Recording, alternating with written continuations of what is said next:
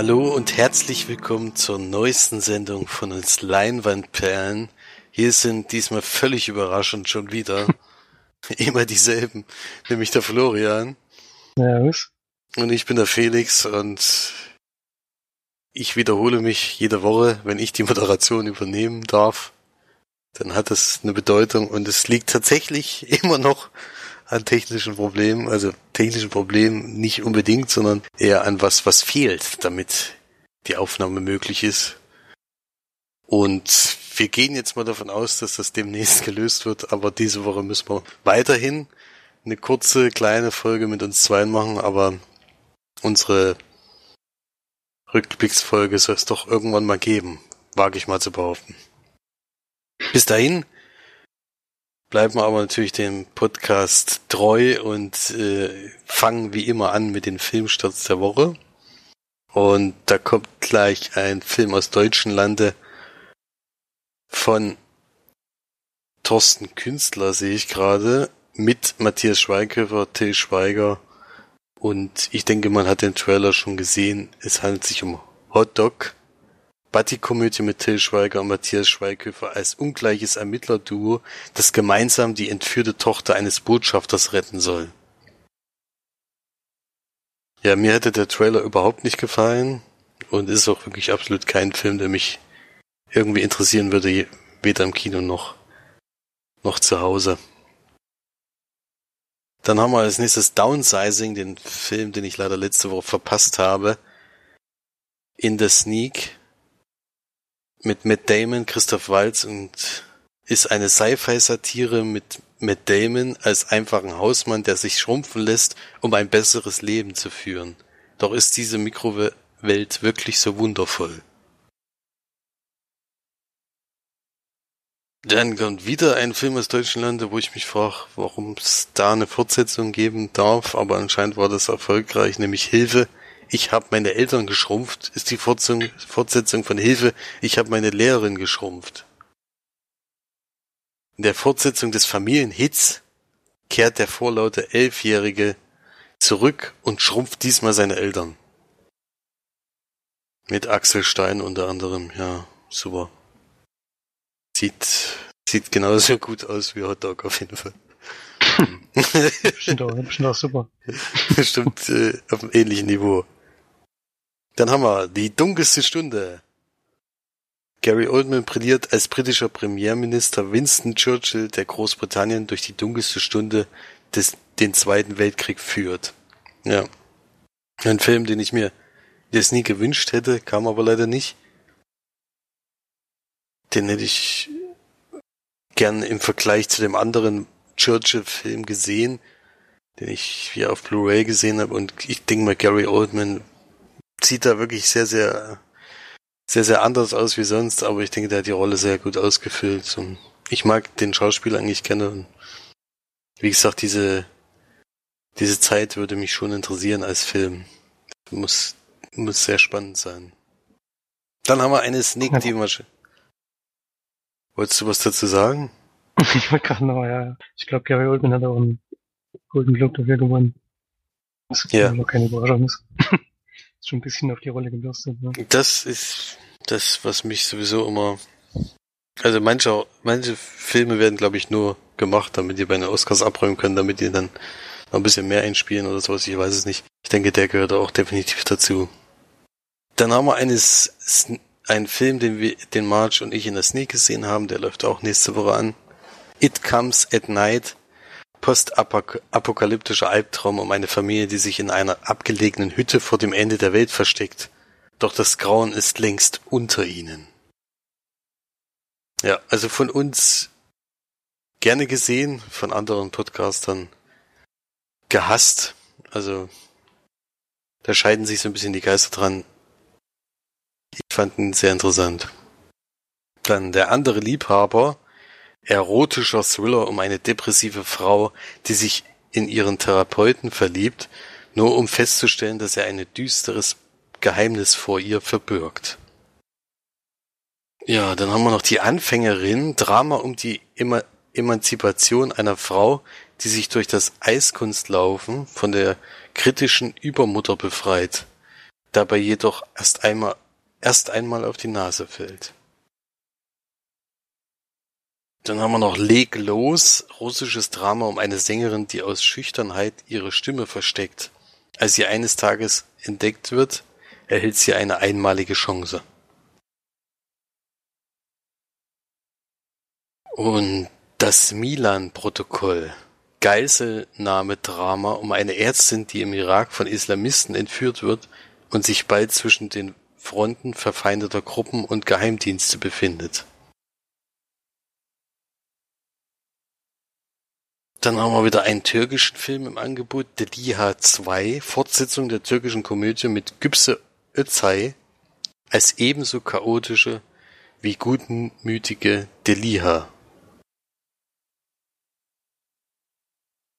Oh, ja, was ist denn in der Woche los? Also, wir haben noch ein paar Filmstarts auf jeden Fall. Wir töten Stella. Nach Die Wand verfilmt Roman Pösler erneut ein Roman von Marlen Haushofer mit Martina Gedeck als Ehefrau, die sich eine große Schuld von der Seele schreibt. Haben wir noch Marlina, die Mörderin in vier Akten indonesischer Rache-Thriller um eine Witwe, die von einer Gruppe von Räubern heimgesucht wird. Marlina begibt sich auf die lange Suche nach Gerechtigkeit. Oh Mann. Das ist natürlich auch ein ganz wichtiger Film, Neustadt, man, den man auf jeden Fall nennen muss. Schäfer Heinrich, der Film.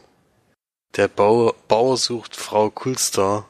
Schäfer Heinrich begibt sich natürlich auch in seinem Kinofilm auf die Suche nach seiner Traumfrau. Dazu möchte ich mich jetzt gerade nicht äußern. Aus journalistischen Gründen nennen wir auch diesen Film. also viele, viele Neustarts diese, diese Woche. Da werden nicht allzu viele auch in den Kinos anlaufen, aber denke ich mal schon ein paar interessante Sachen dabei. Und damit gebe ich weiter an Florian mit den Filmcharts. Als fünf haben wir gleich den ersten Neuensteiger, Greatest Showman. Sieht für mich auch ein bisschen auf Oscar gebürstet aus, der Film. Ich habe auch kein Interesse, den zu sehen. ist halt ein Musical, ist nicht so mein, mein Fall. Platz 4, der nächste Neuensteiger. The City is the Last Key. Würde ich mir schon näher anschauen. das ist, glaube ich, jetzt auch schon der dritte, äh, der vierte Film, oder? Das ist der vierte, genau. Ja. Die ersten zwei habe ich, glaube ich, gesehen. Ja, wird, schon, wird sich wahrscheinlich wieder ähneln mit der, der Gruselhorror aus den anderen drei Teilen schon. Platz drei ist geblieben, dieses bescheuerte Herz. Auf Platz zwei Jumanji und Nummer eins genauso natürlich noch Star Wars, die letzten Jedi. Hält sich weiterhin vehement oben und ich denke mal, das wird auch noch ein bisschen so bleiben. Ja, gibt noch keine schon Konkurrenten zur Zeit. Nee, ich glaube, ich habe auch gerade keinen Vor obwohl Hotdog wirklich deutschlandweit in sehr, sehr vielen Kinos anläuft, aber ich habe keine Ahnung, ob das so viele Leute ins Kino zieht, ob es wirklich nur die zwei Schauspieler sind, die dann Star Wars schlagen können, weil ich glaube, der Film hat kein, nicht ganz die Qualität, würde ich mal behaupten. Ja, welcher Film aber vielleicht Qualität hat, ist ja ein Film, den man in der Sneak sehen könnte. Und ich bin sehr gespannt, was Florian zu seiner Sneak am Montag sagt. Gut, das ist ein Film, den du schon mal gesehen hast, war schon besprochen. Den können wir es ein bisschen, können ein bisschen kürzer machen. Kam drüber. Ein Thriller ist von Taylor Sheridan. Der hat bisher eher Drehbücher geschrieben, zum Beispiel Hello High Water und Vicario, zwei Filme, die wir mögen, beziehungsweise einen habe ich noch nicht gesehen, aber den anderen mag ich sehr. Vicario. Und hat hier, glaube ich, das erste Mal Regie geführt. Also ich erzähle jetzt keinen Quatsch. aber auf jeden Fall vorher noch nicht so oft. Und wir sind, ich glaube, in Missouri oder so. Jedenfalls ziemlich weit im Norden Amerikas, wo es auch äh, wahrscheinlich das ganze Jahr Winter ist. Zumindest kommt es in dem Film so rüber. Nicht überall Schnee und wir sind in so einem Indianerreservoir, Wein drüber, das gibt's auch wirklich. Und dort ist ein, ja, wie kann man es erklären, das ist offensichtlich, sagen wir so, ist offensichtlich Mord passiert am Anfang, am Anfang des Films sehen wir auch eine junge Dame, die anscheinend wegrennt. Eine von diesen amerikanischen Ureinwohnerinnen, die nicht wegrennt und die dann auch relativ schnell gefunden wird, äh, tot aufgefunden wird. Von Jeremy, Jeremy Renner, der spielt Corey Lambert. Der ist so ein, ja, so ein Wildjäger. Wird immer dort engagiert, um die Raubtiere dort im Gebiet äh, zu schießen, weil die halt die Nutztiere dann irgendwann angreifen und umbringen. Und er ist dafür zuständig, dort so ein bisschen die Population der Raubtiere gering zu halten. Und bei einer so Aktion findet er halt die Leiche. Und er kennt sich dort auch in dem Gebiet sehr gut aus. Und es kommt dazu, dass eine FBI-Agentin dazu kommt, die gespielt von Elizabeth Olsen, die so ihren ersten großen Fall anscheinend hat. Kommt gerade von irgendeinem Seminar oder so und wird da hingeschickt, weil sie halt gerade in der Nähe war. Ohne irgendwelche Vorkenntnisse und auch scheinbar ohne die ganz große Erfahrung. Und die soll sich dann dort in diesem Fall halt zurechtfinden. Versuchen, den Mörder der jungen Dame zu finden. Ich weiß gar nicht mehr, wie weiter erzählt hast. Die beiden tun sich dann halt so ein bisschen zusammen, weil sie halt wirklich Probleme hat, ähm, da klarzukommen. Auch weil dort halt so ein bisschen andere Gesetze gelten als in der restlichen Welt. Selbst in, in diesem Reservoir gibt es halt noch so eine eigene Polizei, sozusagen, die dort auch mit ermittelt. Aber halt auch für ein Riesengebiet nur ganz, ganz wenig Leute zur Verfügung hat. Und es relativ aussichtslos ist, dass sie den Film, äh, dass sie diesen Fall überhaupt aufklären können. Deswegen dann auch Hilfe von außen mit dazu nehmen. Ja. Reicht eigentlich Zusammenfassung, oder? Du noch mehr erzählen? Ja, nee, das ist ja schon ziemlich viel für Film. das stimmt, ja, wenn also Jeremy Renner spielt schon so die Hauptfigur, da äh, war noch ein bisschen was von seiner Familiengeschichte. Da will ich jetzt auch noch gar nicht so groß vorgreifen, was da alles so passiert ist. Es gibt auf jeden Fall einen Grund, warum er sehr, sehr engagiert in diesem Fall mit einsteigt.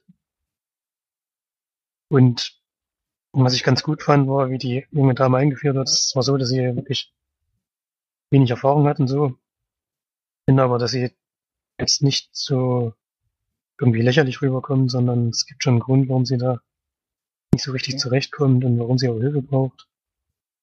Und sie nimmt es auch gerne und dankbar an. Das fand ich ganz sympathisch. Eigentlich ist sie ja sozusagen der Chef, aber sie merkt auch schnell, dass sie sich da auch mit unterordnen muss und da auch wirklich die Hilfe annehmen muss von anderen Menschen. Das hat mir gut gefallen. Ein bisschen an der Geschichte hat mir irgendwie so ein kleiner Twist oder so gefehlt. Ich meine, Jerry Werner ist halt gut in so Spurensuche und sowas. Und das wird halt relativ oft im Film genutzt. Aber rechts und links von dem gibt's halt keine richtige ähm, tiefgründige Ermittlungsarbeit oder so. Sondern sie gehen halt den Spuren nach und kommen halt irgendwo hin, wo es dann wieder einen neuen Hinweis gibt.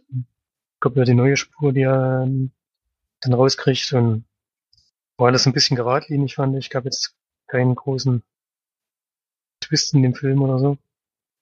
Braucht er vielleicht auch nicht unbedingt von der Story her. Ähm, ist ja schon trotz, trotzdem ein bisschen drastisch dargestellt, vor allem am Ende war ich ein bisschen überrascht, wie, da, wie dann das Ganze aufgelöst wurde. Hat es großen Teil des Films nicht gepasst, der doch ziemlich ruhig erzählt ist. Auch sehr atmosphärisch. Mit guter Musik fand ich und guten Darstellern. Mir insgesamt schon gefallen, aber ein kleines bisschen hat gefehlt zu einem richtig guten Film. Halt durch die doch sehr geradlinige Geschichte, die er dann so in doch fast zwei Stunden runter erzählt. War mir ein bisschen zu lang. Aber auf jeden Fall sehr atmosphärisches Thriller. Das heißt sowieso so ein bisschen mein Genre ist deswegen der mir Film mir auch gefallen, aber war jetzt kein Ausreißer nach oben zu sieben von zehn Leinwandballen geben. Bisschen hatten manchmal die Spannung gefehlt. Ja, das klingt sehr ähnlich zu der Bewertung, die ich gegeben habe. Also das ist mir ziemlich einig. Ich habe zwar noch einen Punkt weniger gegeben, aber ich hatte aus denselben Gründen das gegeben, weil das dann doch eben mir an manchen Stellen zu, zu lange gedauert hat und vor allem fand ich das Ende halt, oder die Auflösung halt sehr abrupt. Im Endeffekt ist es gar nicht unbedingt die Spurensuche, die die dann auf die eigentliche Lösung führt, sondern eher ein Zufall vielleicht oder eine Begegnung der besonderen Art, würde ich jetzt mal sagen. ja, ich weiß nicht, wie ich es erklären soll, ohne zu spoilern. Ähm, ja, deswegen, deswegen fand ich das sehr abrupt in dem Moment, wo dann einfach mal so ein Cut kam und dann wurde so der Film, auf den lang hingearbeitet wird, wird dann so in fünf Minuten eigentlich zusammengefasst. Das fand ich schon ein bisschen, ein bisschen komisch, aber ansonsten hat der Film mir auch gefallen. Also ich fand ihn auch positiv. Und ist, denke ich mal, auch wichtig darauf hinzuweisen, weil sie dann auch auf irgendwie Tatsachen beruht und sowas. Und es gibt dann auch noch eine Information, wie das gemeint ist. Und die, ja, da war ich auch, war ich auch sehr überrascht. Die Message fand ich schon sehr erschreckend wieder. Ja, und ja, war aber auch wichtig, dass man das mal weiß, auch wenn es eigentlich nur traurig ist. Ja. Stimmt, ja, das hat mich dann nochmal überrascht. Dann, ja, ein Film, der Anfang Februar anläuft. Am 8.2. glaube ich, hatte das damals schon nachgeguckt. Ich habe den ja unglaublich früh gesehen. Ich glaube Mitte November oder sowas. Also das ist wirklich erstaunlich, wie weit voraus das war. Und der, der geht ja eigentlich durch alle Sneaks so ein bisschen gerade durch. Und der wird eigentlich überall auf jeden Fall über der, über der Durchschnittsnote kommt er eigentlich überall weg. Also kann man den, denke ich mal, schon gucken, aber ob das jetzt unbedingt im Kino sein muss, weiß ich nicht. Ja, ich weiß, wir werden schon fürs, wir werden schon fürs Kino empfehlen. Hat schon sehr schöne Bilder. Ich meine, man muss natürlich so eine Schneelandschaft mögen. ist schon klar. Denn was anderes siehst du in dem Film nicht. ist schon alles weiß die ganze Zeit. Aber so vom Look her fand ich ihn schon sehr gut gemacht. Ja. Gut. Dann kommen wir mal zu den Blu-rays und Streamfilmen, denn wir waren beide nicht im Kino. Ich konnte übrigens nicht zur Sneak, aus Gründen, die ich jetzt mal hier nennen muss, denn wir hatten uns ja über die Firma von Florian beschwert, dass die Weihnachtsfeier die Weihnachtsfeier auf den Tag legen, wo es unpassend ist.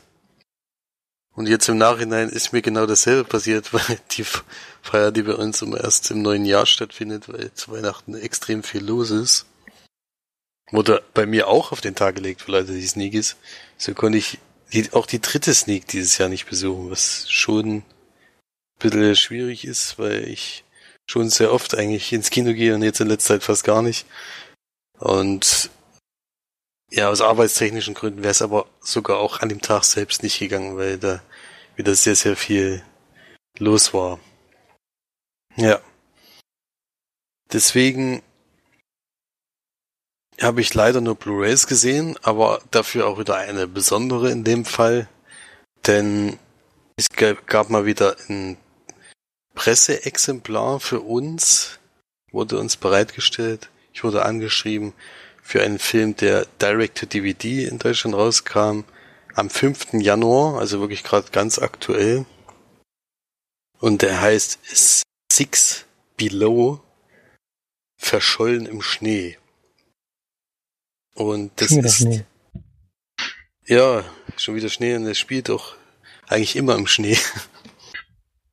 Und ein Film mit, also von Scott War, oder wie der heißt, ist der Regisseur für Need for Speed und Act of Valor. Das sind jetzt zwei Filme, die jetzt nicht unbedingt für Qualität sprechen. Deswegen muss man, äh, war ich schon erstmal vorgewarnt. Aber es ist ein Film mit Josh Hartnett in der Hauptrolle. Und ich finde, es ist immer noch ein Schauspieler, der der äh, sehr unterschätzt wird. Er ist zwar kein wahnsinnig guter Schauspieler, aber das sind sehr viele in Hollywood nicht, die sehr, sehr viel mehr Filme spielen. Und ich finde es ein bisschen schade, dass der immer so ein bisschen untergeht, deswegen hatte ich dann doch Interesse angemeldet und wurde mir dann auch netterweise zur Verfügung gestellt. Und es geht um einen ehemaligen Eishockeyspieler, der sich in einem, also es ist auch wieder auf eine wahre Begebenheit, das muss man vielleicht dazu sagen, denn es wird hier auch mit Jahreszahlen gespielt. 2004 war das nämlich, indem er eine Snowboard-Tour im ich weiß gar nicht, ach so, hier steht sogar in Höchstenberge, der in Nevada macht. Denn er ist ein bisschen abgestürzt. Der war eigentlich einer der, der Eishockey-Spieler, die die größte Hoffnung in dem Zeitraum waren, weil er schon sehr, sehr stark war und seit Kindheitstagen von seinem Vater trainiert wurde. Das sieht man da in mehreren Rückblicken. Und der schmeißt es aber dann ab einem bestimmten Punkt hin, weil er da irgendwie nicht mehr mit dem Druck klarkommt und sowas. Und kommt dann leider auch auf die Bahn, dass er eben Drogen nimmt und dann ist das, glaube ich, Crystal Meth, was er da nimmt und der eben schnell süchtig davon wird. Und das kriegt dann irgendwann seine Mutter raus, die dann natürlich völlig ausrastet. Ähm, und da entschließt er sich halt eben in die Berge zu fahren und dort zu snowboarden. Und da ist eben dann eines Tages dort leider ein großer Schneesturm angekündigt. Er ist eben auf dem Berg oben. Das ist die letzte Tour, die man fahren darf. Eigentlich haben sie da in dem Moment schon den Skilift gesperrt und er will halt den Berg runterfahren und kommt da eben an einer Stelle gab es halt die Auswahl zwischen einer Piste, die präpariert ist und eine, die nicht präpariert ist und eigentlich nicht empfohlen wird, wenn man sich nicht äh, oder also es stand jetzt, glaube ich, kein Verbotsschild da, aber es war schon so, dass man gesehen hat, dass man da vielleicht lieber nicht langfahren sollte. Er ist aber schon seit Jahren fährt er eben schon Snowboard und dachte, er, er schafft das in dem Moment und fährt dann da lang und wird dann eben davon überrascht, dass er an, an der Stelle auf einem Berg rauskommt, wo er absolut nicht mehr weiß, wo er ist.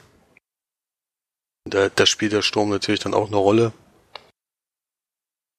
Und er muss dann eben versuchen, dieses, diesen Berg irgendwie runterzukommen und heraus, muss herausfinden, wo er überhaupt ist. Das ist nämlich das große Problem. Er hat absolut überhaupt keine Ahnung. Und es ist wohl ein sehr großes Gebirge, weil man, sieht echt weit und breit eigentlich nur Schneelandschaften. Und das ist dann so der Film. Man sieht diesen Lebenskampf von diesem jungen Mann, der eben nicht nur eine Nacht oder sowas da überstehen muss, sondern es geht über mehrere Tage. Ich sage jetzt nicht, wie viele, damit es nicht die Spannung wegnimmt. Aber es ist ein bisschen Zeit, die, da, die er da überleben muss und wie er eben das macht und sowas. Und zwischenzeitlich wird eben immer im Rückblicken seine Lebensgeschichte so ein bisschen zusammengefasst. Ein ja, sehr unbekannter Film, wie gesagt, für mich. Ich hatte noch gar nichts davon gehört. Hatte mir auch keinen Trailer dazu angeschaut, sondern hatte nur die Besetzungsliste gelesen und ein bisschen in die Beschreibung rein und habe dann gedacht, na komm, den kannst du dir wirklich mal angucken. Der klingt ja auch interessant. War aber nicht.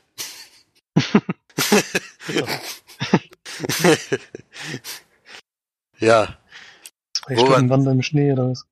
nee, nein, nee, nee. Das, also die Schnee-Sachen, äh, also die Sachen, die eben in der Zeit passieren, wo er so ein bisschen seinen Überlebenskampf geschildert wird, die waren eigentlich die besten Szenen. Das, was einen völlig rausreißt jedes Mal.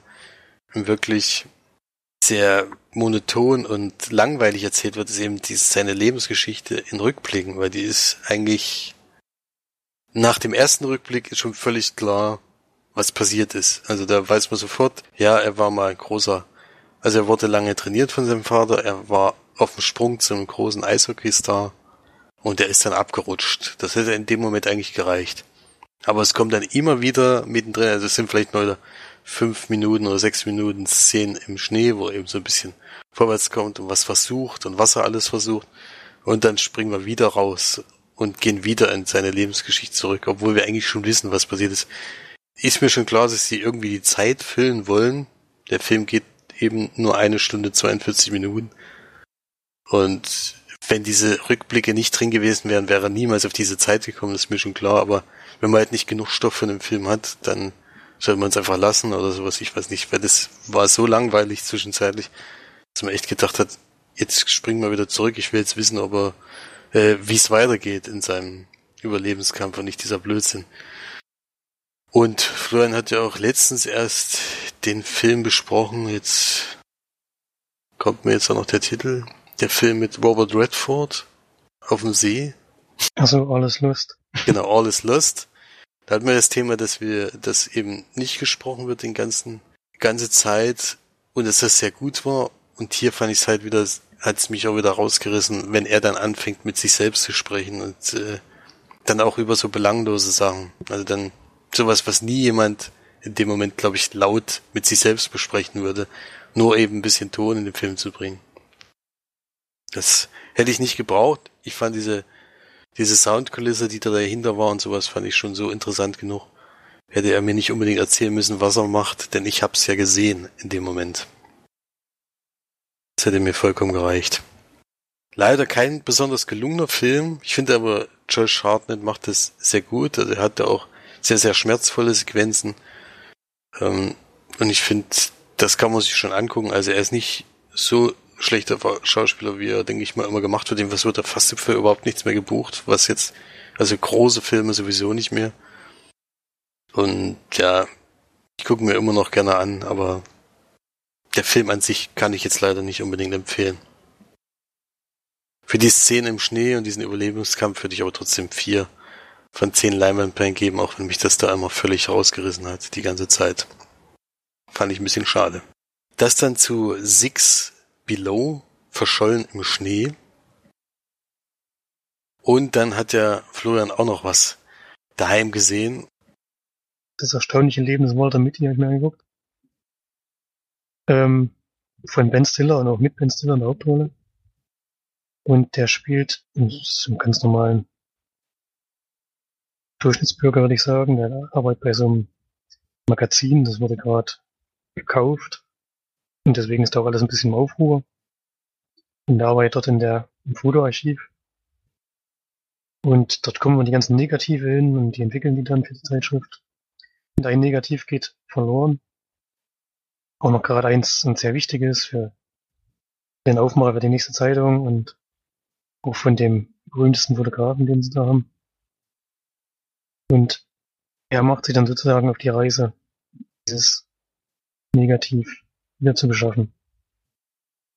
Besonder bei dem Film ist noch, dass Walter Mitty ist zwar ein gewöhnlicher Mensch, aber ein bisschen ungewöhnliche Eigenschaft, nämlich er ist ein Tagträumer.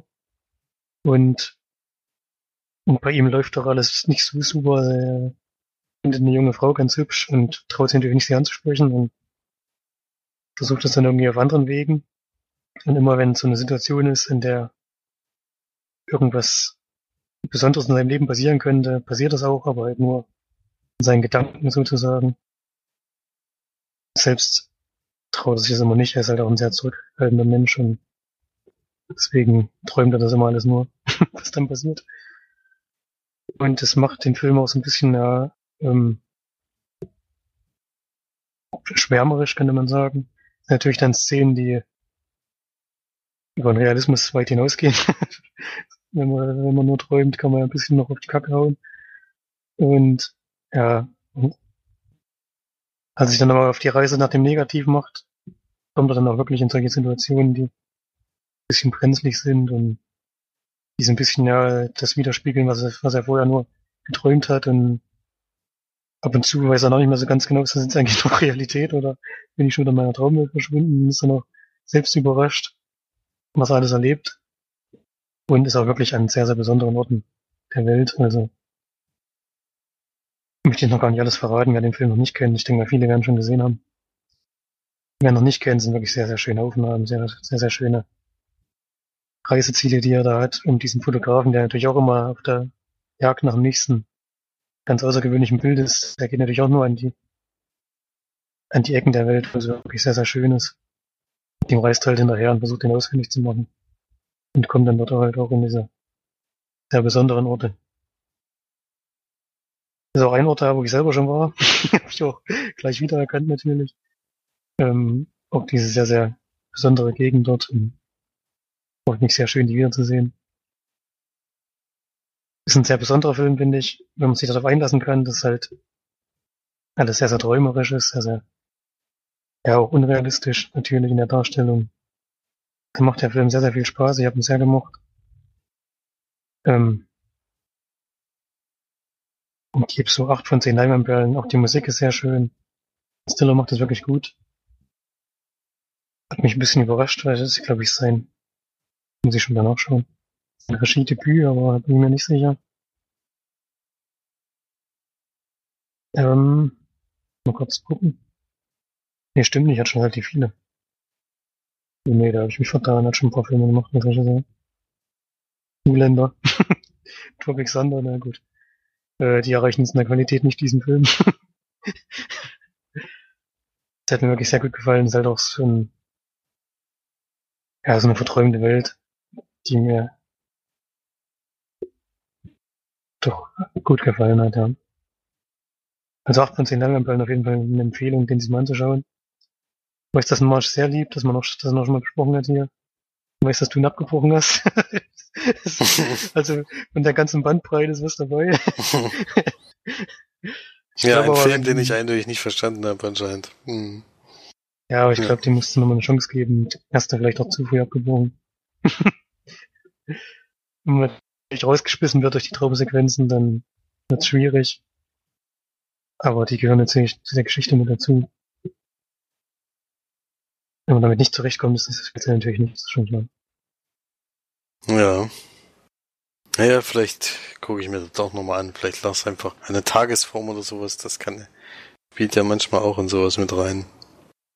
Wenn der gerade zur falschen Zeit einfach kam, dann hat er vielleicht dann doch keine Chance gehabt. Ja. Aber wir gehen weiter bei den Filmen und ich habe diese Woche noch zwei Ü-Blu-rays gehabt, immerhin. Und eine davon kam am Mittwoch. Und ist schon wieder ein Direct-to-DVD-Film. Jedenfalls in Deutschland. Ich könnte mir vorstellen, dass der in USA auch im Kino kam, denn es ist eine, ein Prequel zu einer sehr bekannten Horrorfilmreihe, nämlich die zum Texas, Texas Chainsaw Massacre. Und der Film nennt sich Letterface und kam jetzt gerade ziemlich aktuell auch auf Blu-ray raus. In Deutschland. Und wir sehen am Anfang eine Familie, die zu Hause beim Abendbrotstisch sitzt. Man merkt schon, dass die nicht so ganz sauber sind auf jeden Fall. Und ein Junge hat wohl Geburtstag und kriegt für diese Feier eine Kettensäge geschenkt. Und am Tisch, am Tisch sitzt eben noch jemand, der ziemlich unerwünscht ist dort und ihm wird eben angeboten, diese Kettensäge zu verwenden. Ja, eigentlich hätte man nach zwei Minuten einfach den Typen zersägen können sozusagen und hätte einfach gesagt, das war die Geschichte. Aber er hat er hat's abgelehnt und das äh, da kommt man eben zu dem Schluss, dass er der einzige Vernünftige in der Familie ist, weil die der hat glaube ich zwei ältere Brüder, die sind schon ziemlich ziemlich durch durchgeknallt und die Mutter ist sowieso naja schwierig. Und dann sieht man eben kurze Zeit später, wie sie eben eine Frau heranlocken an ihre Scheune sozusagen. Und sie haben dann, also sie haben eben Spaß daran, Leute eben auf brutalste Weise umzubringen. Und diese fällt dort in, zum Beispiel in ein Loch und dort schmeißen sie dann von oben einen Traktormotor drauf. Sehr, sehr wenig freundlich fand auf jeden Fall die Aktion. Ja, das war allerdings die Tochter des dort ansässigen Polizisten, der diese Familie sowieso schon seit Jahren auf dem Kieker hat, aber dadurch, dass sie jedes Mal diese diese Mordaktion, die sie eben durchführen, wie, wie Unfälle aussehen, weil auch in dem Moment hätte man sagen können, ja, dieses Loch ist da schon immer und die ist da reingefallen und der Motor hat sich irgendwie von oben gelöst oder sowas. In dem Fall kann er nicht viel machen, allerdings schafft er es, dass dann das Gericht eben diese, diesen Jungen, diesen kleinen Jungen aus dieser Familie rausholt und in eine Psychiatrie einzuweisen. Und jetzt springen wir in die Zukunft. Der junge Mann ist erwachsen. Wir wissen allerdings nicht, wer es ist. Wir haben eine ganze Psychiatrie mit Leuten gefüllt, die haben die, äh, haben die Leute umbenannt und die sollen auch nie wieder zu ihren Familien zurück. Und es kommt eine neue Schwester in dieses, naja, Krankenhaus ist es ja eigentlich nicht, es kommt dann eher so eine neue Aufpasserin oder wie man das auch immer nennen soll, dorthin und ja, spricht so mit den Jungs und freut sich mit denen so ein bisschen an. Und da lernt sie eben auch einen jungen Mann kennen, der sehr, sehr freundlich ist und sie er beschützt die ganze Zeit. Und der hat aber auch noch einen besten Kumpel, der gar nicht spricht, dafür sehr, sehr brutal ist und sehr, sehr viele Leute umbringt, komischerweise. Gerne. Und irgendwann kommt es eben zu so einem Aufstand in diesen, in dieser Psychiatrie. Und es klappt dann, dass dann zwei auch sehr brutale Leute mit den ausbrechen. Und anstatt die aber sich aufzutrennen, nehmen sie die als Geiseln, denn da ist eben diese neue Mitarbeiterin dabei, damit sie eben dann erpressen können, indem, also nicht erpressen können, aber damit sie dann freies Geleit nach Mexiko haben, um dort eben dann zu verschwinden. Das geht aber zwischenzeitlich dann schief und dann ist so eine Art Flucht vor dieser Polizei eben das, was dann vorrangig ist. Und an dem Punkt würde ich jetzt erstmal aufhören, weil das ist schon, schon ein Teil des Films. Es gibt ja noch Vorkommnisse in diesen, dieser Psychiatrie, die darauf zurückschließen soll, sollen, ja, wie so, was so in seinem Kopf sich abspielt. Und man kriegt halt die ganze Zeit nicht gesagt, wer jetzt eben der Junge ist, der damals die Kettensäge bekommen hat und der eben jetzt dann demnächst, denn das ist die Geschichte des Films, wie wird Letterface, wie er dann eben genannt wird, zu Letterface. Man weiß ja auch, dass er eine ziemlich große Wunde hat. Sieht man ja in den Texas Chainsaw Massacre, wenn er seine Maske abzieht. Und darüber wird auch Aufschluss gegeben in diesem Film, wie es zu dieser Wunde kam. Ja. Ein Film, der ab 18 ist in Deutschland und trotzdem geschnitten, denn die ungekürzte Version, die konnte ich auch nicht sehen, geht 87 Minuten, geht 5 Minuten länger. Und die ist aber in Deutschland verboten. Und diese Schnitte hatte man auf jeden Fall gesehen. Also das war ziemlich deutlich, wo die angesetzt wurden. Es war nicht so, dass man es vielleicht äh, so gemacht hat, dass man denken könnte, na gut, das, das äh, war jetzt so. Sondern ich habe das da schon gesehen, habe mir schon gedacht, der ist auf jeden Fall in Deutschland geschnitten. Ich meine, ich bin jetzt nicht unbedingt böse drum, weil das waren schon Szenen, die man nicht unbedingt sehen muss, weil der Film ist wirklich sehr brutal. An vielen, vielen Stellen. Da muss man dann schon mit ja. klarkommen im Endeffekt. Wenn er verboten wird, das muss schon ziemlich heftig sein. Das ist sehr ungewöhnlich, dass das noch passiert. Ja, das ist sehr ungewöhnlich. Also hatte ich auch schon lange nicht mehr. Das sind ja insgesamt sogar fünf Minuten, die da selbst in der 18er Version in Deutschland rausgeschnitten wurden. Ja. Das sind schon Szenen, die ich jetzt unbedingt, also ich hätte die jetzt nicht sehen müssen. Ich bin da jetzt nicht traurig drüber. Manche sagen, ja, wenn der gekürzt ist, dann ist es nicht der Film. Also hier sind es wirklich, denke ich, nur die Szenen, wo es wirklich ultra brutal geworden ist. Und ehrlich gesagt, bin ich nicht so, gehöre ich nicht zu den Leuten, die das sich gerne angucken. Ja, mich hatte eher die Vorgeschichte interessiert, weil, weil dieses, ich hatte ja bisher, glaube ich, alle Filme gesehen, die meisten waren ja ziemlicher Mist eigentlich.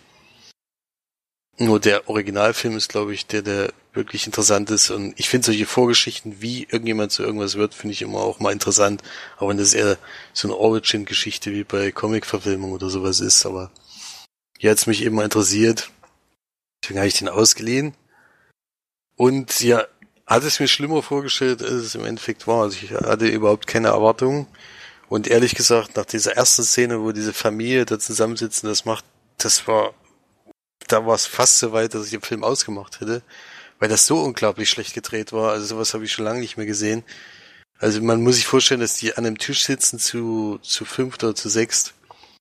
Und diese Kamera ist immer im Vollbild auf den Gesichtern. Also der ganze Fernseher ist im Endeffekt nur das volle Gesicht von völlig kranken Typen, die, wo man denkt, und dann schneidet das halt so schnell hin und her, dass man manchmal gar nicht weiß, wer war das jetzt eigentlich, und dann schnitt dahin, und es wird überhaupt nichts erklärt, und dann bei jeder Bewegung zu jemand anders wackelt die Kamera auch so extrem in Nahaufnahme von einem Gesicht, dass der echt gedacht hat, also ich drehe bei durch, ich habe nichts gegen Wackelkamera, ich gucke gerne Found-Footage-Filme und sowas. Aber das war wirklich eine Szene, wo ich echt gedacht habe, der Regisseur ist völlig unfähig. Also das kann man, kann man sich einfach nicht angucken. Zum Glück hat sich das mit dieser Anfangsszene, die vielleicht eine, äh, zwei Minuten geht, dann komplett erledigt. Das kommt nicht nochmal im Film vor, was dann doch dazu geführt hat, dass ich den Film weitergeguckt habe.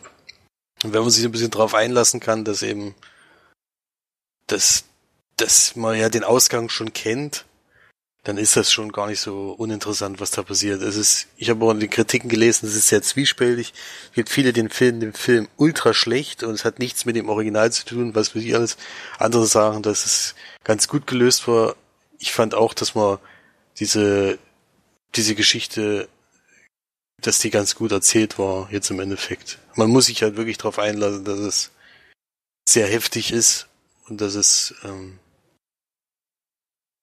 ja nicht die besten Schauspieler aller Zeiten sind, das muss man schon ehrlich zugeben. Aber ansonsten kann man den auf jeden Fall gucken. Eine Directed DVD-Produktion, die jetzt nicht völlig, völlig einen aus der Bahn wirft oder total grottenschlecht ist, sondern den kann man schon mal sehen. Ja. Wertungstechnisch schwierig, weil ich die Wertung eigentlich zu hoch finde, gefühlt, aber für den zweiten, also für den zweiten Teil, für, die, für diesen Teil, wo es eben wirklich um seine Geschichte geht, wie er dazu wird, was er ist, ähm, würde ich trotzdem fünf von zehn Leinwandperlen geben. Das fand ich dann doch, doch interessant. Ja. Genau, das war's dann zu Letterface.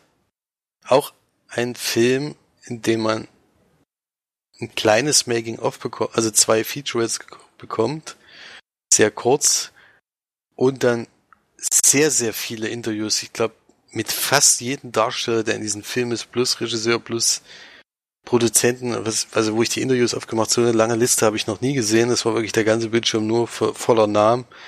Und der einzige Bekannte, der da so ein bisschen mitspielt, der, wo ich das Gesicht eben schon kannte und den ich schon öfters mal gesehen habe, ist der Steven Dorf.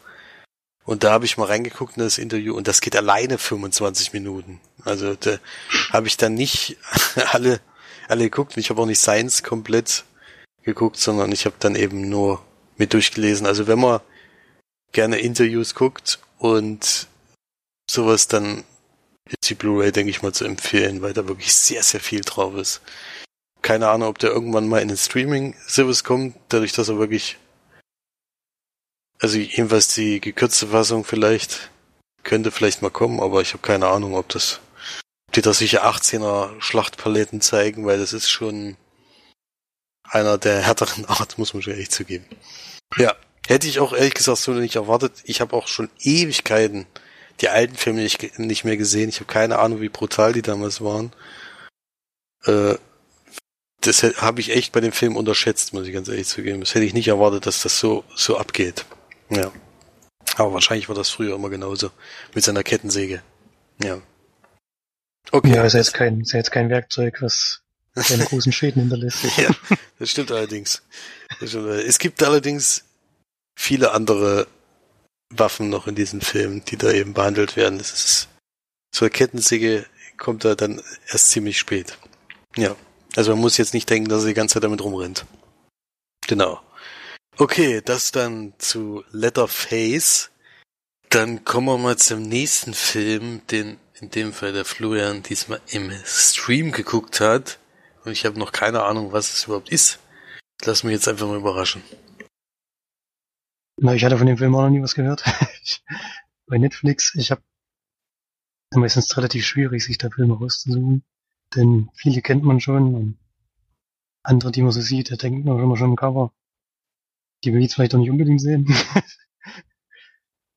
Den habe ich heute früh gesehen. Ähm, habe ich, schon, hab ich schon einen Namen gesagt? Nee. Nee. Kirby Pilby heißt er. Ist, ich würde sagen, eine Tragikomödie. Regie hat geführt Susan Johnson. Hauptrolle haben wir Belle Paule und in einer kleinen Nebenrolle Gabriel Byrne. Das ist so der einzige Schauspieler, den man da wirklich kennt in diesem Film. Die anderen glaube ich, noch nicht gesehen, zumindest noch nicht oft. Und wir haben eine junge Dame, die ist 19. Und wir werden so reingeschmissen in den Film, dass sie beim Theater sitzt. Und es wird ziemlich schnell klar, dass sie hochintelligent ist, aber dafür halt sozial große Probleme hat, keinen richtigen Anschluss findet. Sie ist alleine in New York, glaube ich.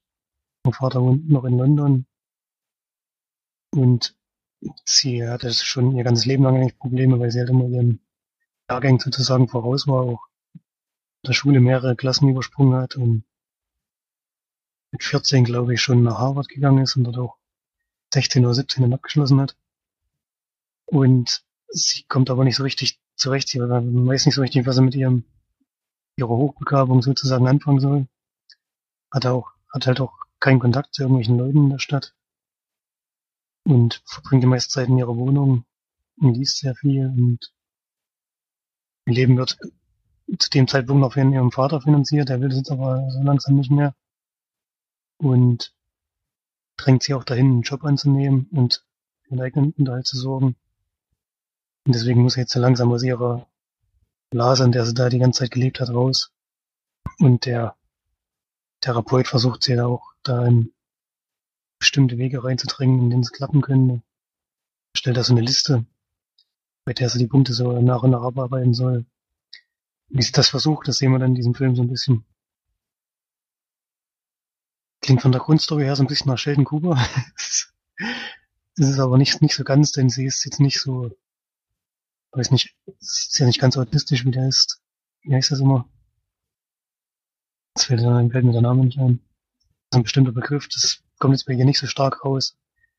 Die ist halt einfach nur auch ein bisschen einsam und hat eben Probleme, auf Menschen zuzugehen. Sie hat halt auch immer so das Gefühl, dass die so ein bisschen, ja, ein bisschen despektierlich, die jetzt ein bisschen unterlegen sind, aber so, so äußert es das nicht und so meint es glaube ich auch nicht, aber kommt da manchmal so ein bisschen rüber, dass sie halt von ihrem Intellekt her doch halt vielen Menschen sehr überlegen ist, was ja auch stimmt. Und natürlich auch dann im Umgang mit den Menschen noch das Gefühl hat, dass sie da manchmal Probleme hat, sich mit denen auseinanderzusetzen oder so. Dadurch ist er auch am Anfang des Films ein bisschen unsympathisch, fand ich, aber im fortlaufenden Teil finde ich, ist die Geschichte ganz gut gelöst. Ist jetzt kein, also gibt keine großen Überraschungen oder so, es geht dann natürlich so ein bisschen in Richtung Liebelei und sowas, ist auch mit dabei. Und Freundschaften schließen auf Arbeit, wenn sie dann endlich mal einen Job annehmen, angenommen hat. Und so ein bisschen halt ins richtige Leben reinfinden. Die Geschichte des Films. Ja, es ist seichte Unterhaltung. Fand jetzt nicht so mega lustig, aber hat ein paar schöne Stellen von der Stimmung her. Er halt so ein bisschen locker, locker leicht. Kein großes Drama dabei. Kann man sich ganz gut mal so anschauen, aber sollte jetzt nichts Größtes erwarten. Habe ich auch vorher nicht erwartet, denn ich hatte auch noch nie was von dem Film gehört. Und wird trotzdem ein bisschen über den Durchschnitt werden mit 6 von 10 Leinwandperlen. Kann man ganz gut mal anschauen, da wollte jetzt nicht die große Offenbarung erwarten.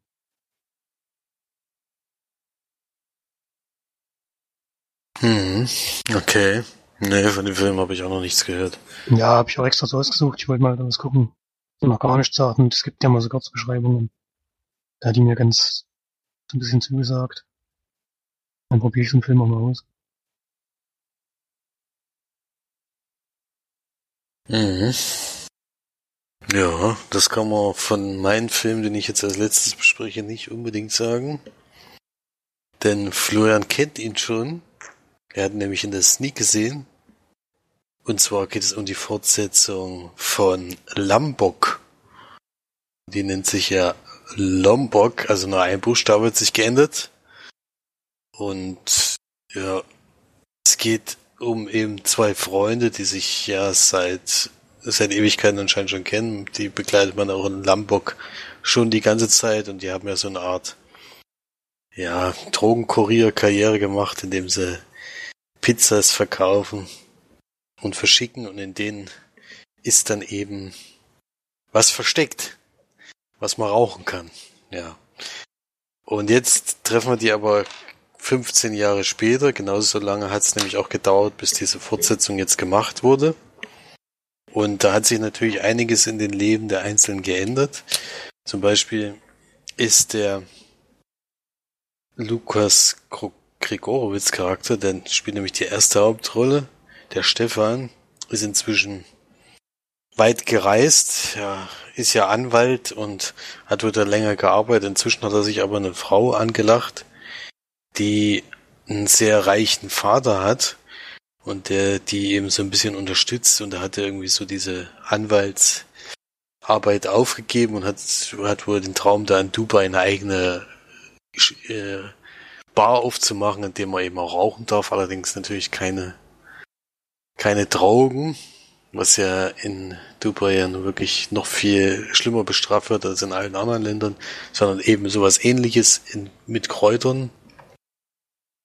Und der muss aber dann, dadurch, dass er die Dame heiraten möchte, nach Hause reisen, um dort ein wichtiges Dokument für die Hochzeit abzuholen beim Standesamt. Und da trifft er eben auf seinen alten Kumpel, der Kai, der gespielt wird von Moritz Bleibtreu. Und der, er ist eigentlich so ähnlich geblieben, wie er damals schon war, so ein bisschen abgedreht und immer noch äh, gerne am Kiffen sozusagen und hat aber inzwischen auch schon eine Frau kennengelernt, mit der es ernst meint und die, die bringt auch einen Stiefsohn mit, mit dem er sich so ein bisschen beschäftigen muss. Und da treffen die beiden eben wieder aufeinander und was passiert natürlich? Da wird zusammen geraucht und das Problem ist nur, dass sie eben erwischt werden an einem bestimmten Punkt und er, falls er zurückfliegt, eben von den Leuten dort kontrolliert wird, ob, ob er eben Drogen im, genommen hat oder nicht. Und das führt eben dazu, dass er, dass er noch ein bisschen hinauszögern muss, damit das nicht nachweisbar ist, ja. Ja, und da kommen die sich eben wieder, also wird die, entflammt die Freundschaft sozusagen wieder, die wohl schon seit längerem ein bisschen eingeschlafen ist. Ja. Genau. Das reicht eigentlich. Zu dem Film würde ich sagen, es passiert dann noch ein paar mehrere Sachen, also es kommt dann auch alte Freunde noch dazu, die man von vorher kennt, sind bekannte Darsteller dabei, wie auch Wotan Wilke Möhring zum Beispiel oder Alexandra Neldell, die treten auch wieder alle auf, die kennt man ja alle schon aus Lambok. Also die, die alte Riege ist eigentlich fast komplett vertreten. Ich fand ihn ganz amüsant, allerdings nicht so lustig, wie ich mir vorgestellt hatte. Er hat ja schon von Florian gehört, dass er doch schon ein paar Mal gelacht hat, vor allem bei den Gesprächen zwischen Stiefvater und Stiefsohn, die wirklich also das sind schon Szenen, wo, der, wo, der, wo man echt sehr lachen muss, weil er so, so blöd ist einfach. äh, und das versucht. Es gibt aber auch mehrere Szenen, fand ich, wo, wo man auch so lachen konnte, weil die eben so zusammen auch so schön blöd waren. Also die beiden Hauptdarsteller, zum Beispiel, wo sie dann lange geraucht haben und dann mit Hubschraubern rumfliegen. So, das ist, also mit Spielzeugflug, Hubschrauber natürlich. Und also was, das, das waren schon mehrere lustige Szenen drin, deswegen, das will ich den Film auch gar nicht vorhalten. Ich habe mehrmals gelacht. Das ist schon mal mehr als in vielen anderen Komödien bisher. Aber es gibt dann eben auch Szenen drinne, die ich nicht nachvollziehen kann, ehrlich gesagt. Das sind so diese, diese Szenen, die ich, die zum Beispiel bei irgendwelchen amerikanischen Komödien, wenn die kommen, ist das so eine Szene, wo ich eigentlich rausgehe. Kommt hier zum Glück relativ am Schluss. Deswegen habe ich gedacht, na gut, jetzt kannst du den Rest auch noch gucken. Da hat sich dann nicht mehr gelohnt. Ich bin froh, dass der Film nicht auf diesem Niveau die ganze Zeit war. Hat auch, finde ich, zu dem Rest des Films irgendwie überhaupt nicht gepasst. Weil das war so ein ganz klassischer, dämlicher Gag, wo, wo inzwischen keiner mehr drüber lachen kann, weil, weil es ja in allen amerikanischen Komödien schon mal vorgekommen ist. So, so eine ähnliche Szene. Ja. Die habe ich nicht verstanden. Und insgesamt war es, wie gesagt, nicht so lustig, wie ich es mir gewünscht hätte. Das auf jeden Fall. Und es ist eine, eine Geschichte, äh, eigentlich, die wir schon sehr, sehr oft hatten. Also jemand, der eben seit langem nicht mehr zu Hause war und dann zurückkommt und dann sich fragt, was, ob, ob sein Leben, so wie es ist, so wie es gelaufen ist, überhaupt richtig ist oder ob, ob er doch vielleicht was falsch gemacht hat. Eigentlich hat das mich sehr an einen anderen Film erinnert von der Geschichte, den, wo auch noch der gleiche Hauptdarsteller ist wie, wie äh, Lukas Grigorowitz, wie Sommerfest. Da ist halt nicht lustig, sondern dramatisch. Aber im Endeffekt ist das eins zu eins dieselbe Geschichte. Und da, weiß ich nicht, hätte man, denke ich mal, ein bisschen mehr machen können, aber ich glaube, es ist auch nicht so einfach, eine Fortsetzung zu machen nach so langer Zeit und sich eine originelle Geschichte auszudenken. Nein, wieder mal zeigt, dass sie nicht da weggekommen sind und immer noch darüber hängen. Aber zeigt ja, dass einer zurückkommt. Ja. Möglichkeiten hat man Viel nicht. mehr Möglichkeiten hat man nicht. Nee, aber, aber ich meine jetzt eben diesen, nicht jetzt unbedingt das Zurückkommen, das ist überhaupt nicht das, was ich meine, sondern eher dieses, dieser Zwiespalt, der da eben in einem aufwächst in der Zeit, der wird halt, finde ich, viel zu oft verwendet im Film. Klar ist man immer ein bisschen heimatbewusst, aber, aber das ist dann doch in letzter Zeit ein bisschen oft gewesen, finde ich, dass ich das gesehen habe. Aber trotzdem habe ich mich amüsiert, ich fand's lustig und gebe da sechs von zehn Leinwandperlen. War auf jeden Fall der beste Film, den ich diese Woche gesehen habe. Ja. Das heißt ja schon mal was. Das heißt schon mal was, aber ich habe auch nicht so viel gesehen, deswegen waren nur drei. Ja, das dann zu Lombok. Den gibt's jetzt auf Blu-ray, wenn man da auf die Extras schaut. Es ist ein 25 Minuten Making of drauf, wo alle zu Wort kommen, also nicht nur die Hauptdarsteller, sondern auch die Nebendarsteller. Äh, es beginnt natürlich wieder mit denselben Sachen, die man so kennt in den Interviews, was ich ja vorhin schon so ein bisschen bemängelt habe, aber es wird auch da relativ lustig. Es werden vor allen Dingen manche Szenen eingebaut, wo ich dann beim zweiten Mal sogar noch ein bisschen mehr lachen musste als beim ersten Mal. Das war schon irgendwie lustig. Und da gibt's halt dann auch eben auch so Aussetzer, die sie gehabt haben. Da finde ich auch, kann man auch immer gut drüber lachen. Und dann gibt's ein Making-of der Special Effects. Es ist zum Beispiel so, dass die Sachen, die in Dubai gedreht waren, komplett Blue Screen war, in dem, sogar, in dem Fall sogar Blue Screen, das hat man eben gesehen. Und das wurde alles im Hintergrund eingefügt. Und da haben sie halt gezeigt, wie es aussah, bevor, vorm Einfügen und nach dem Einfügen. Da muss ich ehrlich zugeben, dass manche Szenen echt sehr, sehr gut aussahen. Wo, wo man im Deutschland eigentlich nicht so gewöhnt ist, dass das so eine Fake, Fake-Ort ist, dass der dann auch, dass man das nicht sofort sieht. Ich fand hier das eigentlich sehr gut rübergebracht, dieses Dubai. Und dann gibt es noch ganz viele verschiedene Teaser und Trailer. Also das war's dann auch schon. Wo eben so ein bisschen Werbung gemacht wurde. Er ist ja gar nicht, ist ja gar nicht so wahnsinnig gut gelaufen, aber ich kenne auch die Zahlen nicht von dem ersten Teil. Es ist ja schon ein ziemlicher Kultfilm. Ich hätte schon gedacht, dass es da deutlich mehr Besucher gibt, war ich schon überrascht. Ja, vielleicht ist das auch so ein Nischenkultfilm, den wirklich nur, nur bestimmte Leute kennen, aber dafür alle total toll finden. Du hast ja, glaube ich, eine ähnliche Punktzahl gegeben, wenn nicht sogar genau dieselbe. Ich bin mir jetzt gar nicht ganz sicher. Ich, nee, ich habe deutlich mehr gegeben. Oh, okay. Und war wahrscheinlich auch ein bisschen natürlich in der Sneak. Man hat da wirklich extrem viel gelacht und ich habe da auch öfter mal anstecken lassen, aber ich fand den Film auch wirklich lustig. Ich fand auch die Szene, die du meinst am Ende, war in diesem Fall schon relativ absurd. Ich habe da schon zwei, dreimal gelacht. Ja, hat wahrscheinlich eher genervt, habe ich das Gefühl gehabt jetzt. So Ich fand, es halt so eine, so eine typische Szene, wo schon im Aufbau klar ist, was passiert. Also wo direkt das erste Ding kommt und du weißt sofort, das wird jetzt gleich Gag kommen.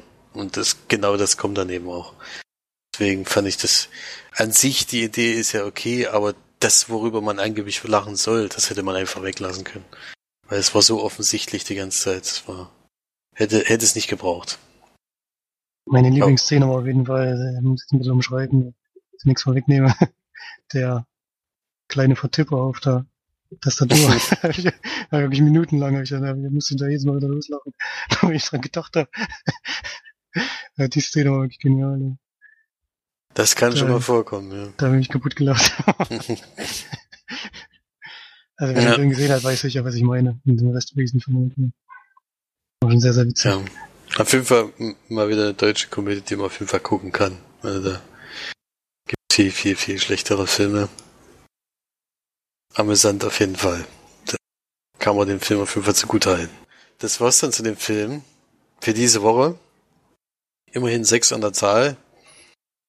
Und haben dann noch Kommentare bekommen, wie ich gerade vernommen habe. Stimmt, ja, zwei von der Steff. Eigentlich ziemlich langer, da muss ich mal zum Gucken, dass ich ein bisschen zusammenfasse. Erstmal geht es davon aus, dass sie der Grund ist, wenn in Seoul nach dem Sneak immer was Gutes kommt, weil es jedes Jahr klappt. Weiß nicht genau, muss ich mal das Kino Personal fragen, ob die da nach Personen gehen, dann wird sie natürlich möglichst immer mitkommen. geht natürlich nur, wenn es Urlaub hat. Und ihr hat der Film Three Billboards Outside Ebbing, Missouri auch sehr gut gefallen. Die Story war spannend, ein bisschen originell diesmal. Sehr skurril. Und obwohl schwarzer Humor normalerweise nicht so es ist, hat sie gefallen. Denn Brücke sehen und sterben fand sie schrecklich. Ähm, das sollte, genau. sollte March lieber nicht lesen. Ich weiß auch nicht, was, was los ist mit der Frau. ähm, die fand dort, dass es ziemlich diskriminierend war, vor allem gegen Kleinwüchsige. Ja, das stimmt natürlich in dem Fall, aber der Kleinwüchsige in, in dem Film ist auch nicht gerade der netteste Mensch auf der Welt. ja. ähm, das ist halt bei, bei, dem neuen Film ist das nicht so. Der taucht auch wieder ein Kleinwüchsiger auf. Das stimmt. Der wird, wird wirklich deutlich anders dargestellt. Da gibt's schon einen Unterschied. Und der Film hat ja jetzt vier Golden Globes gewonnen, habe ich auch gelesen. Nicht verdient. Finde ich jedenfalls. Ja, wir haben ja die anderen Filme noch nicht gesehen. Das ist ziemlich unfair. Jetzt äh, schon so total verdient. Das stimmt natürlich. Ja, ich meine, losgelöst, losgelöst von anderen Filmen, wenn wir jetzt nur den bewerten können, dann würde ich sagen, ist schon verdient. Und es hätte ein bisschen mehr in Richtung Feelgood gehen müssen, da hätte es noch mehr geben können. Wir sind 8 von 10 lang Und in der Woche vorher kam ja, nur Gott kann mich richten. das ist das komplette Gegenteil. War für sie der schlechteste Film im ganzen Jahr. Und nur sinnloses Rumgeballer. Keine nachvollziehbaren Charaktere.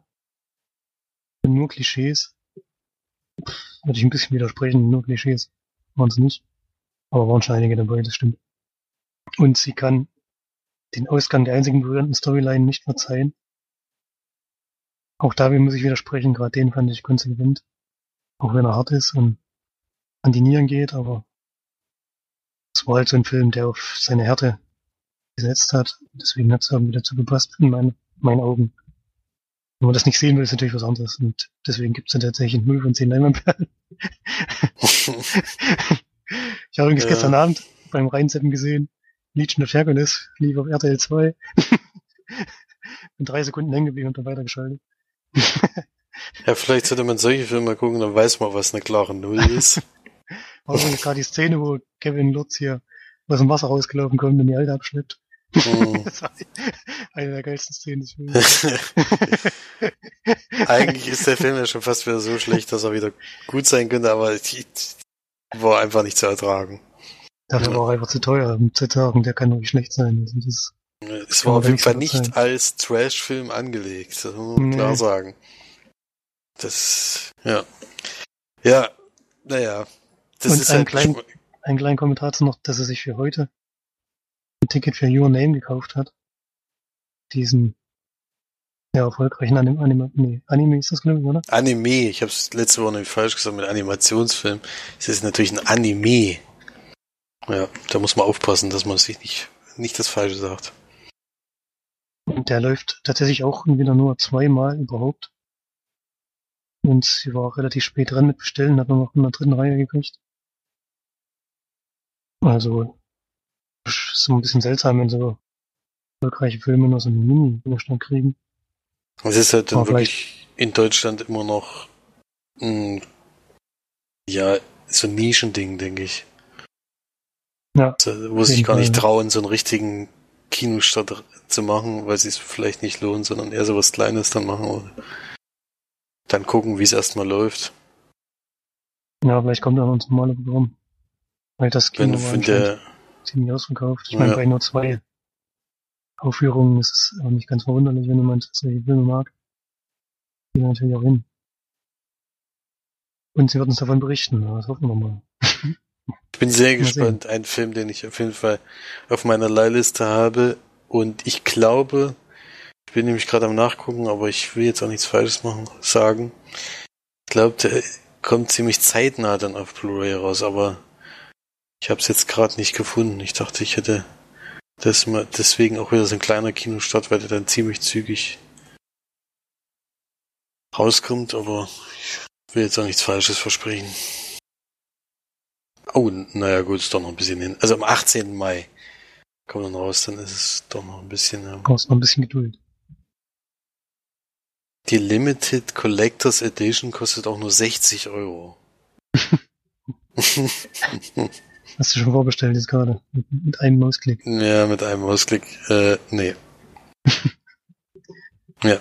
Nee, also spätestens dann da würde ich auf jeden Fall gucken. Ich hätte mir auch so angeguckt im Kino, ist bestimmt. Also wird ja von mehreren sehr, sehr gelobt, der Film. Die, von, von denen ich eigentlich die Meinung schätze. Und ja, wie gesagt, der erfolgreichste Film dort aller Zeiten. Das muss schon irgendwie Grund haben. Ja, das dann zum Podcast 143. Da sind wir jetzt wieder durch und ich hoffe mal, dass wir nächstes Jahr wieder, nächstes Jahr sage ich schon, nächste Woche, wieder zu dritt antreten können und dass wir auch noch ein paar mehr Filme besprechen können. Bei, bei zwei Leuten sind wir relativ kurz, obwohl es heute eben mal doch eine höhere Anzahl an Filmen war. Ja, mal gucken, was wir dann alles zu besprechen haben. Ich wünsche auf jeden Fall eine sehr angenehme Woche.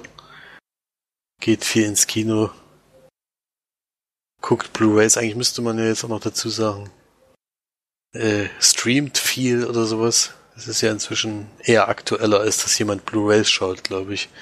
Blu-rays kommt ja dann doch langsam aus der Mode. Und ja, habt eine schöne Zeit und bis zum nächsten Mal. Tschüss. Tschüss.